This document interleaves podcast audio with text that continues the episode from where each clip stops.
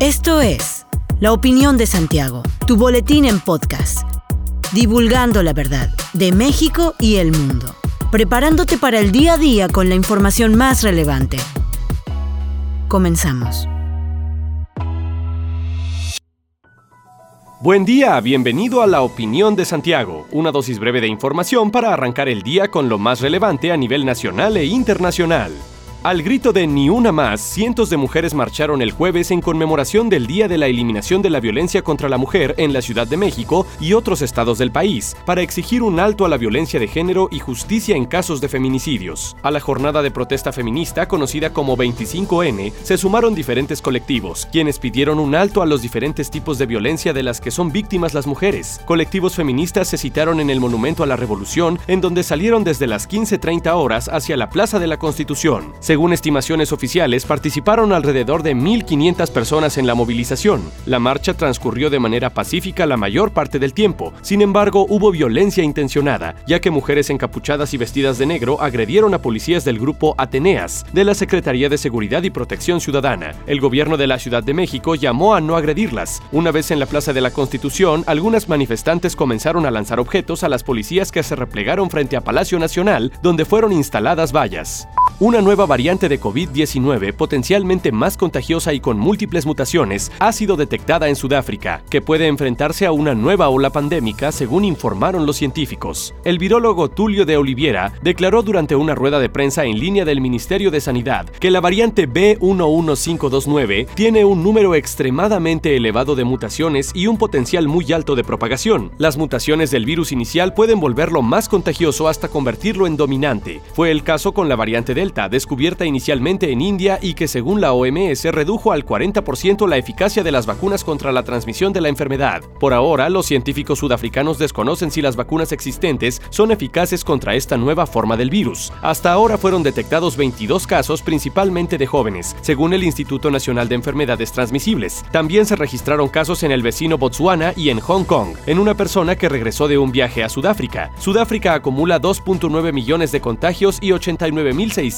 muertos. El miércoles se registraron 1.200 contagios en apenas 24 horas. Las autoridades temen una nueva ola pandémica antes de fin de año.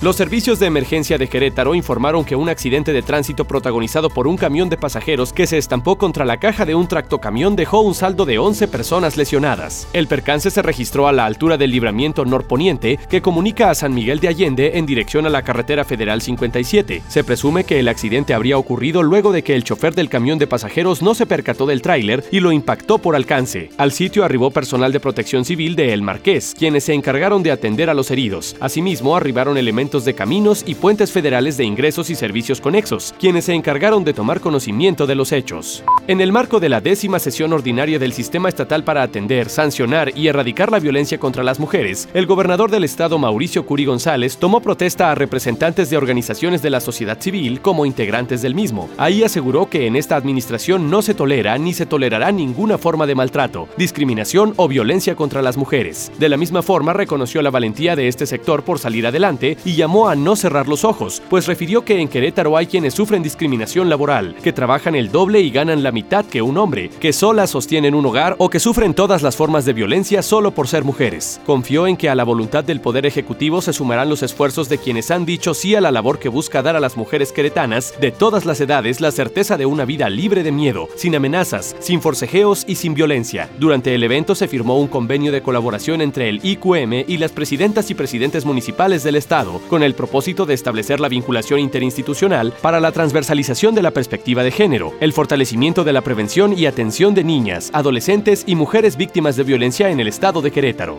El municipio de Querétaro se ubicó en el tercer lugar de las ciudades con más de un millón de habitantes en el Índice de Competitividad Urbana 2021 del Instituto Mexicano para la Competitividad. El índice mide la capacidad de las ciudades para generar, atraer y retener talento e inversión que detonen la productividad y el bienestar de sus habitantes, y a partir del análisis análisis de 69 indicadores agrupados en 10 subíndices, el índice evalúa a 69 ciudades. El municipio de Querétaro escaló dos lugares en esta evaluación, luego de que en el índice de competitividad urbana 2020 de IMCO se ubicó en el quinto lugar nacional. Según el estudio del IMCO, las ciudades que evalúan concretan el 63% de la población, 84% del talento y 88% de la inversión fija bruta. Hasta aquí la información de hoy. Regresa el lunes para otra pequeña dosis con las noticias más importantes. Mantente bien informado con la opinión de Santiago. Encuéntranos en Facebook, Instagram y TikTok como arroba la opinión de Santiago. Que tengas buen fin de semana. Hasta la próxima.